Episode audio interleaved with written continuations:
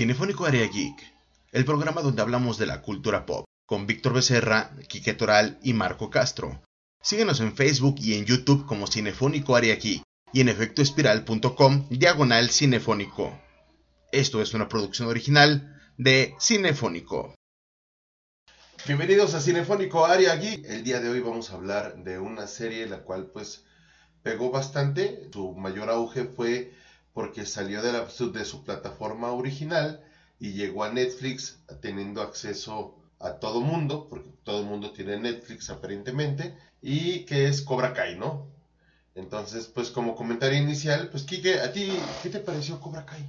Pues bueno, a mí me pareció uno que creo que supieron dar en el clavo con porque estamos en la justo en la época donde los que éramos niños cuando estaba toda esta cultura de estas películas de Karate Kid, las películas, por ejemplo, Tortugas Ninja, las películas de Jackie Chan y todos, y ahora eh, adultos contemporáneos, y que el contenido que se nos da eh, presente, pues muy satisfactorio como aquel que recordamos, o sea, vemos las películas que ven nuestros hijos, que ven los que tenían nuestra edad en esos años, es muy recurrente el comentario de, nah, es que ya no lo hacen como antes, nah, es que sí, la verdad es que fue una joya, o sea, la gente que sí la pudo ver por YouTube Red decía, ah, está buenísima, o sea, vean Cobra Kai, está buenísima, pero pues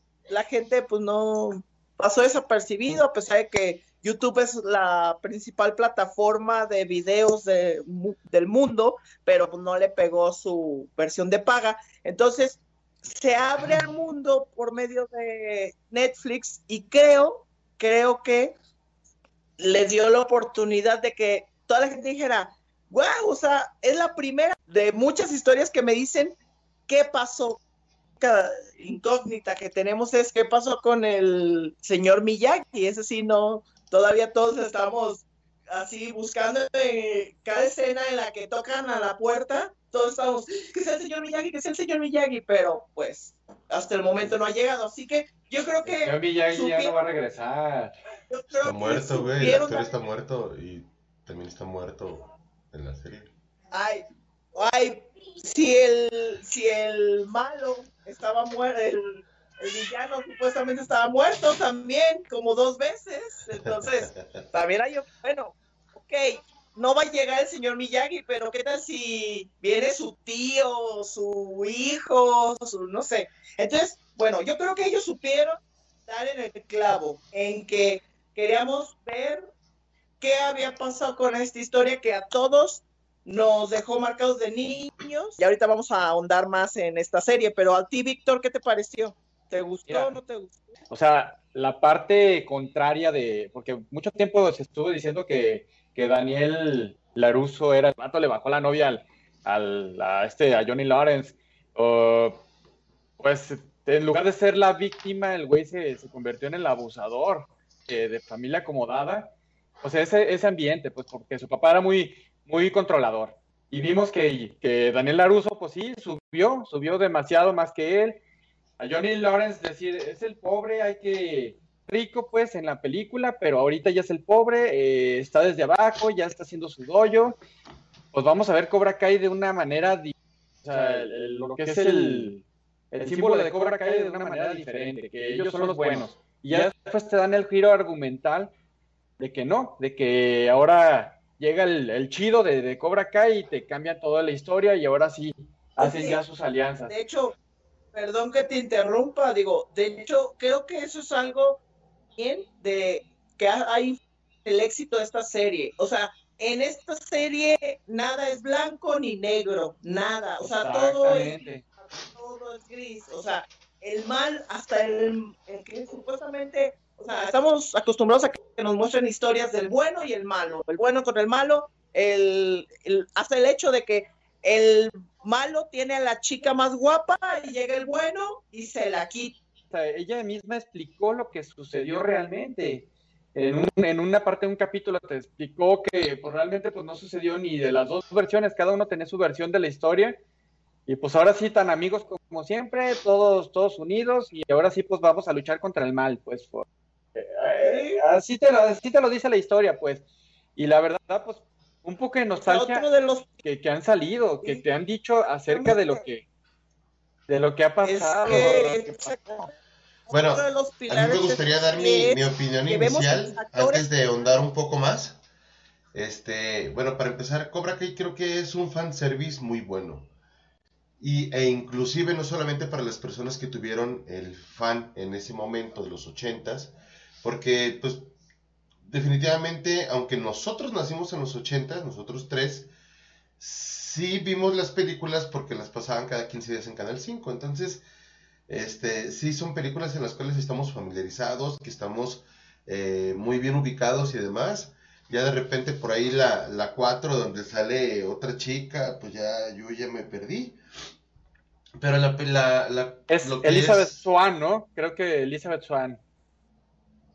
Sí, y ahí realmente pues ya, bueno, a mi gusto ya se me hacía muy raro y no, no, no lo digerí muy bien. Pero lo que fue la 1, la 2 y la 3 de Karate Kid, pues sí son películas en las cuales yo estaba muy familiarizado. No necesité volverlas a ver para poder disfrutar Cobra Kai. Eh, eso fue algo que se me hizo muy padre. Pero sobre todo, eh, creo que la parte de contar la historia de una manera diferente, porque pues cada quien tiene, como dicen, su verdad, ¿no? No hay una verdad absoluta. Y la parte que, que a mí me gustó, eh, bueno, sobre todo la primera temporada, pues, hay cosas en las otras dos temporadas que están padres, pero la primera temporada, pues si te das cuenta, es la primera película de Karate Kid, este, rehaciéndose de alguna manera con unos nuevos personajes, de una manera, a mi gusto, pues bastante bien llevadera. Definitivamente tenemos más, y no solamente una película, tenemos tres temporadas, ya casi cuatro, de unas películas que eran bastante interesantes a su momento, ¿no? Poder continuar, creo que sería muy padre llegar y pensar en varios puntos y sobre todo eh, empezar con qué les pareció la trama. Víctor, ¿a ti qué te pareció la trama? ¿Qué te pareció la historia? Mira, eh, como estaba comentando, la historia está buena. O sea, se acopla a, pues, a las historias que ahorita estamos acostumbrados a ver como más humanas estar viendo la parte humana, estar viendo sus sentimientos, estar, no como la película que nomás te muestran algo rápido y, y vámonos pues a lo que vas, el bueno y el malo y vámonos, ¿no? Acá ya te muestran que no hay buenos ni malos, cada quien tiene su historia como estamos platicando. Yo, sí considero que... Lo que sí se me, se, se, me hizo un poquito lento, un poquito como que, como que sacado de así como que rápido pues, fue la tercera temporada donde, o sea, tenían que contar historias de, la, de, lo que pasó de las películas, pero así como que ya demasiado relleno, así como que, oye, pues cuéntame más, o sea, háblame más, pero sí, vamos a esperar las siguientes temporadas a ver qué, a ver cómo se desarrolla la, la historia, pues, de, de, los malos, pues, a ver si siguen saliendo más actores de los, de los que nos, nos mostraron en, la, en, las, en las mismas películas, pues. Mira, definitivamente creo que lo que sí es que faltaron más peleas. Por ejemplo, o sea, se tardaron mucho en, en mostrarnos un enfrentamiento, por ejemplo, de los de los dos principales rivales. Se tardaron mucho. Creo que si no tengo tan frescas las temporadas, pero creo que hubo una pelea de ellos hasta como a la tercera temporada, ¿no? en sí Hubo como fragmentos de este, peleas, ¿no? O sea, por ejemplo, la pelea entre Daniel San y, Johnny, sí, nos, la como tal. O sea, había provocaciones. Sí, exactamente. Eran provocaciones y todo. Pero, pero bueno. yo creo definitivamente sí, sí este, terminan. Definitivamente sí terminan dando estas peleas masivas que, que es un poco de estrés de que dices, Dios, ¿qué va a pasar? Porque están destruyendo la escuela, la casa, este, están echando todo por la ventana, porque pues esto va a tener represalias y demás. Y curiosamente sí las tiene, ¿no? O sea, los fines de temporada eh, dan ese fan service para llegar y ver esas peleas.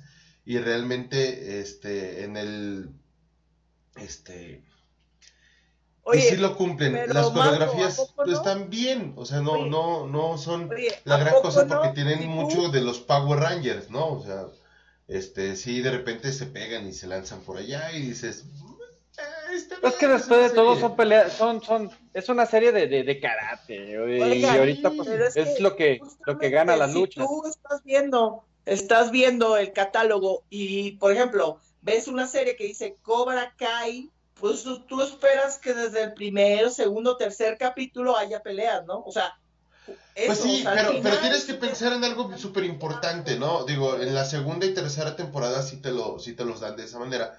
Pero en la primera temporada, que a mi gusto es la mejor, o sea, a mí me gusta más la primera temporada que el resto, no quiere decir que sean malas la segunda y la tercera temporada. Pero en la primera temporada, pues, de hecho sí es medio raro que todos son cinta blanca y tienen muchísimas más habilidades que, que gente con cinta negra, ¿no? Y dices, órale, pero de todas maneras se tenían que tomar su tiempo porque ellos iban a aprender a cómo pelear para podernos dar un buen fanservice. Entonces, creo que por lo menos en la primera temporada nos lo estabilizan con la parte de la historia que nosotros no sabíamos, con la parte de la historia de que Johnny pues no la pasó bien, no fue Johnny B. Good, ¿no? Entonces, este, porque él, él tenía un padrastro que lo trataba de una manera miserable, era rico, sí, tenía motos, esto, el otro, pero realmente no era algo que disfrutara como tal, era una situación de escaparate. Cobra Kai fue la solución para él por toda la miseria que sentía este, por parte de su familia, sobre todo de su padrastro, y todavía lo seguía sintiendo ahí. Entonces, hay un desarrollo de personaje que a mi gusto era justo y necesario y valió la pena tiene sus fallas, tiene sus huecos, tiene, tiene varias partes que es, órale. Este, pero a mí me encantó, por ejemplo, cuando, cuando se amadrió a los, a los estudiantes que estaban atrás de este chico, este, el güerejo, el morenito, que es puertorriqueño, si no me equivoco, y, y fue genial, o sea, verlo pelear y decir, oye, sí es cierto, ¿no? El verdadero Karate Kid, como dicen en cómo conocía a su madre, pues es este Johnny, no, no exactamente Daniel San, ¿no? Porque él es el que realmente sabía karate, es el que realmente creció con, toda esa formación y, las peleas de él vale la pena, están muy padres. Sin embargo, cuando veo pelear a, a Daniel, pues lo veo igual de tosco y de tronco que lo veía en las películas. y luego camina de puntitas. ¿Sí lo has visto que camina de puntitas el vato? O sea, es tan tosco como el señor Miyagi, pues él enseñó, o sea, pero Johnny no, Johnny tiene esa parte de fluidez y todo, con esa cara ruda que dices, órale, hay una buena trama, este, eh, y creo yo que sí se da el tiempo, por lo menos de los personajes que por ahí pueden interesar, de darles un desarrollo adecuado, ¿no? Pero lo interesante de la historia es que el desarrollo de hablar de Cobra Kai y después te van dando pues, lo, que, lo que buscamos todos los fans, la unión entre los dos doyos. Es decir, los dos estilos de pelea. El estilo de pelea de Cobra Kai, que es un estilo de pelea más hasta la tercera temporada, pero... sí, pero, pero, pero, pero te van dando el desarrollo de esa manera para llegar a eso. O sea, el estilo de pelea militarizado con el estilo de pelea más como más de tradición, de... de, de eso, es otra cosa. El desarrollo de personaje del maestro de Johnny Lawrence está chido. Sí vale la pena. Es más, hasta a veces el origen de Cobra Kai. Eso está padre. Eso es un fanservice que yo digo, yo lo disfruto, está bien. Y, y porque al principio decía, ay, ¿por qué pone la historia de ese vato? Cuando terminó la historia dije, valió la pena, estuvo bien, ¿no? Tiene una justificación, eso Oiga, pero es que también también miren, ahorita que, ahorita que dicen lo de que es muy tronco en la pelea de las artes marciales de, de Daniel y que el otro es realidad, es que también recuerden que la premicia de las películas de Karate Kid, de todas las películas de Karate Kid, o sea, desde, bueno, la 1, la, la 4, que es de la chava, y el remake, donde sale el hijo de Will Smith. Recuerden que la, o sea, la primera primicia de Karate Kid es que tú que no eres, o sea, tú que no eres un karateca, no eres un ninja, no, eres, puedes con el simple hecho de concentrarte y entrenar una, así, un estricto entrenamiento, entonces Recuerden voy a poner a encerrar mi coche para poder emprender karate. Sí, y, es una fórmula que repiten y disfrutas. La primera película tiene el hecho de que digas, cualquier persona, mientras que le dediques y le pongas empeño, puedes ser mucho mejor que los que siempre se han dedicado a esto. Y la segunda, ya ahora, esto de Cobra Kai, siendo que el mensaje que trae es, no importa qué tan viejo seas o o, que, tan roto estés. Tú puedes retomar tus sueños y no, o sea, a lo mejor no, no tú en persona, pero por medio de, de reflejando tus, tus conocimientos a otras personas, puedes lograr tus sueños. Entonces, o sea, yo creo que lo del bueno y el malo ya quedó atrás en otras películas. Bueno, aquí sí vemos uno muy malote. De buenos, creo que todos tienen su lado no tan bueno, pero sí vemos muy marcado al, hasta el, que aparece y le quiere quitar, y le quita el dojo a, a, Johnny. Sí, el que es el maestro original, el fundador de Cobra Kai, ¿no? Exactamente. Y, entonces, creo que el, mensaje está muy claro y, no, y, lo, y lo puedes disfrutar y la verdad es que te deja un mensaje tanto a grandes como a chicos, así como las películas originales nos dejaron ese mensaje de que, de que échale ganas y puedes ser muy bueno en lo que tú quieras. Sí, como parte final antes de las conclusiones, personajes nuevos. Creo que es inevitable hablar de personajes nuevos. Hemos hablado mucho de, de, de Dani, de San, este, de Dani San y, de Johnny, perdón. Este, pero los personajes nuevos, ¿qué les parecieron? Y hablando de los personajes nuevos, cómo se desarrollan en sus peleas, porque ellos justamente son los que dan ese plus que los eh, personajes originales más o menos ya no pueden dar, o si, o si, lo dan, lo dan en un fanservice un poquito menor. ¿Qué les parecen los personajes nuevos? A mí me cayó mal que sacaran a Franco Escamilla. Ah, no digo a Aisha. Eh, no sé por qué la sacaron, era, era buena. En cuestión de los personajes, el, el que has dicho que es como, como latino, o sea, es muy bueno. Ah, no, él no. Eh, eh, exactamente. Empatizó mucho con él y por eso lo, lo, apoyó.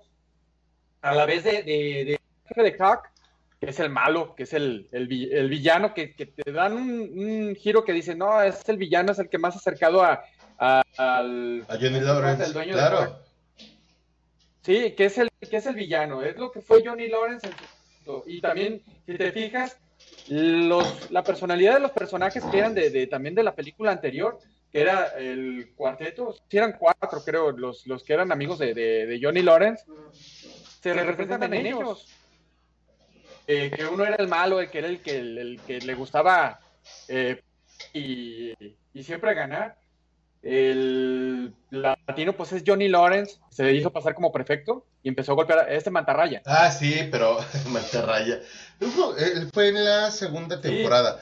Y realmente estuvo padre, estuvo bien, pero era un vato que era ya pues más, más grande y todo. Este, Rafa, ¿qué los personajes que te parecieron? fue interesante, fue interesante el, desarrollo de personajes, pero a ver, Rafa, dinos.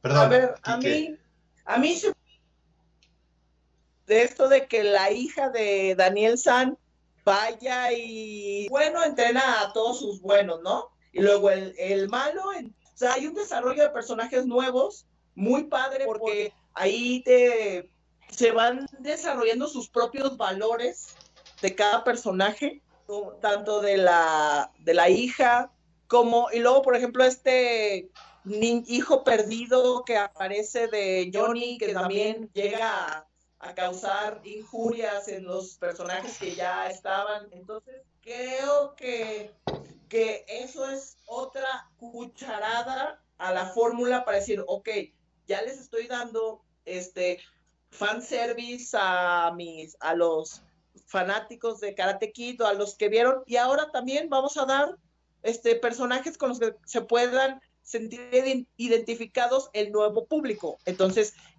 llega a tener un alcance mayor al momento en el que hacen historias jóvenes de lo, típico que vemos en todas las series, cómo entre ellos se enamoran, se traicionan, cómo este, mezclan la, la, amistad con el pelear, estos mensajes de que, de que no es solo ganar, no es este, superarte. Porque, no sé, por ejemplo, a pesar de que, de que ganan unos, queda el mensaje de que dices, güey, pero es que no es que ganes, es qué, te, qué satisfacción, satisfacción te da de la forma en la que ganaste, por ejemplo. Y estos mensajes ya no solo los da eh, ese maestro ancestral que tenía, teníamos antes, que era el señor Miyagi, que él era el que daba los mensajes espirituales, ahora también los personajes jóvenes te dan enseñanza y creo que eso es algo padre de la serie. Creo, creo que también está la versión de que Cobra Kai son los, los. Así como dices, ah, Cobra Kai son los, los, los actuales, Cobra Kai es el, el que trae hasta la música de hoy, todo. Y ahora los del señor Miyagi son los, los, los viejitos, son los que, los antiguos, pues, el estilo de pelea antiguo, por eso nadie los sigue a ellos. Y Cobra Kai pues, son los, los, los dueños de todos, son los, los, mejores. Es lo que te muestra la serie. Sí, en algún momento de la serie, pero en otro momento también te muestran que la espiritualidad y demás, una Exactamente. Este, se, puede encontrar y se puede perder. El entrenamiento de Daniel San eh, cuando va a Japón, a, Okinawa, perdón, este realmente está muy padre, o sea, y se disfruta mucho ah, los personajes que salen. de pelea. Está muy chido, sí. Entonces, yo sí disfruté toda la parte de las referencias a las películas, que es justamente lo que uno va a buscar. Pero hablamos de personajes nuevos. Los personajes nuevos claro que tienes la gran oportunidad de tener un mejor trasfondo y una historia porque es una serie. Y creo que sí lo saben aprovechar. La hija de Daniel, el hijo de Johnny, este chiquillo que le gusta volar por ahí, este, sí se da la oportunidad de tenerlo, inclusive los que no le dan la oportunidad en la primera temporada, se la dan en la segunda temporada o en la tercera temporada, los que sí llegan y se conservan, entonces sí tienen historia y eso está padre, se dan cuenta de que son buenos y les gusta ser buenos, son malos y les gusta ser malos, o son malos y no quieren ser malos y cosas así, entonces hay un matiz gris muy padre que no nada más todo es blanco y, y negro, este, como en alguna parte de la serie sí lo fue, y eso lo disfruté mucho, me gustó mucho. Las peleas, aquí vemos una de las partes más épicas de toda la, de toda la serie, este, que es la pelea en la escuela. Y la verdad, las peleas, de repente, insisto que pues se notaban los, los camarazos y cuestiones así, pero si te dejas ir, las disfrutas un montón, ¿no? Y algunas partes dices, va a pasar esto, le van a pegar aquí. Es más, ya tenían hasta quién peleaba con quién, los chiquillos con los chiquillos y los grandes con los grandes. Y, y de repente rompen ellos mismos sus propias normas que se pusieron y se disfrutan. Entonces los personajes estuvieron bien. Este, entonces, a mi gusto, los personajes nuevos valen la pena. No hay un personaje que sienta que haya durado, que digas, es que está de más este, y este, no tengo nada en contra de ellos, ¿no? Las actuaciones no son las mejores, pero tampoco son malas. Es decir, nos dan esa media justa entre peleas, personajes, trama y demás, que no se vuelve en la parte de, oh, esto es arte, ¿no? Pero definitivamente no es malo, entonces el fanservice, pues está a la orden del día y está chido. Este, calificamos, ¿les parece? Yo sí le doy un 9. Me gusta el peso de los personajes que cada uno tiene su momento, cada uno tiene su, su proyección, su personalidad y, y sí me agradó, o sea, esperemos que siga así la trama de, de, de, Cobra Kai y que no vaya a ser un fiasco ya cuando llegues a la última temporada, como muchas series que, que llega a la última temporada y dices, ¡pum! va para abajo. Ajá, que es la cuarta, Se cambia todo. Así es. Este, Rafa, ¿tú, tú qué calificación le das? Bueno, yo, yo le doy un 8.5, te voy a decir por qué, porque creo que... Lo está haciendo otra vez. Que falló esta serie es que, o sea, vemos situaciones nuevas, este, de pero vuelven al viejo karate y al, viejo, viejo estilo de grabación del karate. O sea, ese, como justo como dices, el dar un golpe y corte. Ahora, acción, y tú haces esto, y luego doy una patada y el otro ya está dando una marometa para recibir la patada. O sea, yo siento que ahí hubieran mezclado viejas historias con ya la, la nueva forma de grabar películas o grabar escenas de acción. O sea, yo creo que, o sea, al principio de la primera temporada tal vez dices, bueno, es una referencia al antiguo, a la antigua manera en la que se hacían ese tipo de, de escenas, pero creo que lo que está haciendo es que, pues, también haya gente que, o sea, nuevo público, que no sé, que vea estas series y diga, no, no, o sea, nosotros, pues ya, ya estamos acostumbrados a eso y, y es nostalgia, pero para otros, que ya están acostumbrados a, la excentricidad de la calidad del material, ven eso y dicen, no manches, está bien chafa, mira, ni se pegan, mira, ni Entonces, creo que les hizo Porque tienen muchos planos Yo digo que les hizo falta... No, es que les hizo falta en eso, pero yo creo que, o sea, fue planeado, no fue que les faltara presupuesto, no fue, es planeado. Entonces, yo creo que hubieran alcanzado más público o van o pueden alcanzar más público si lo hacen de esta manera. Creo que es una serie que pueden ver cualquier persona, tanto niños como adultos, la pueden disfrutar, pero es lo único que creo que le hace falta para ser perfecta. Así que 8.5. Y tú, Marco, ya tu directo final y despedida. Claro que sí. Miren, yo le doy un sólido 7.5. No pasa de panzazo, no es la mejor serie. ¿Qué? ¿Qué? es mi opinión, ¿no? Un 7.5, ¿por qué? Para empezar, mm, insisto, no pasa de panzazo, o sea, no es para un 6 ni mucho menos. Está justamente en esa parte media donde te da el fanservice, donde te da el tiempo y, todo para, para recordar estas películas. Inclusive te dan ganas de volver a verlas. Yo quiero volver a verla con mi hija porque este siento que es algo que le va a gustar. Ella solamente ha visto la versión con Jackie Chan y, y este niño Smith, este Jared, si no me equivoco, y dices, órale, si le falta, eh, como dices tú, en la parte de peleas, en la parte visual, es una serie hecha para la gente que crecimos viendo estas películas. Si no tienes esa parte, ese antecedente, la serie no la entiendes, porque la primicia es que sea una continuación. Entonces no tiene tanto esa parte para las generaciones nuevas, porque sí hay un vacío que más o menos empiezan a achicar en la segunda y tercera temporada, donde te dan flashbacks de seis minutos más o menos, o sea, está muy, muy cañón, ¿no? Entonces dices, a ver, entonces necesitas o, no necesitas ver las películas. Por eso mi 7.5, porque está bien, eh, no es solamente palomera, es, tiene un fanservice, la disfrutas, este, hay personajes en los que dices, ¿cómo va a salir de eso? Ese tipo de preguntas en una serie lo valoro mucho. Entonces, eh, yo creo que pues, podemos llegar y decir que es bastante recomendable porque nos vamos desde un 7.5 a un 8.5, es un promedio de 8 por parte de Cinefónico para Cobra Kai. Muy bien, muchas gracias a todos y esperemos que... Víctor, ¿te ves enfermo se veías... Ah, te veías verde, perdón. Me fui verde, me fui verde. Se enojó. Se enojó por mi 7.5. Ya se le puso Estoy 9. indignado con, con su calificación de ustedes. Es un promedio de 8. Yo creo que está muy bien, muy bien, ¿no? Esto fue Cinefónico. Véanos la próxima semana. Un gustazo. Y yo soy Marco Castro, esto es Cinefónico.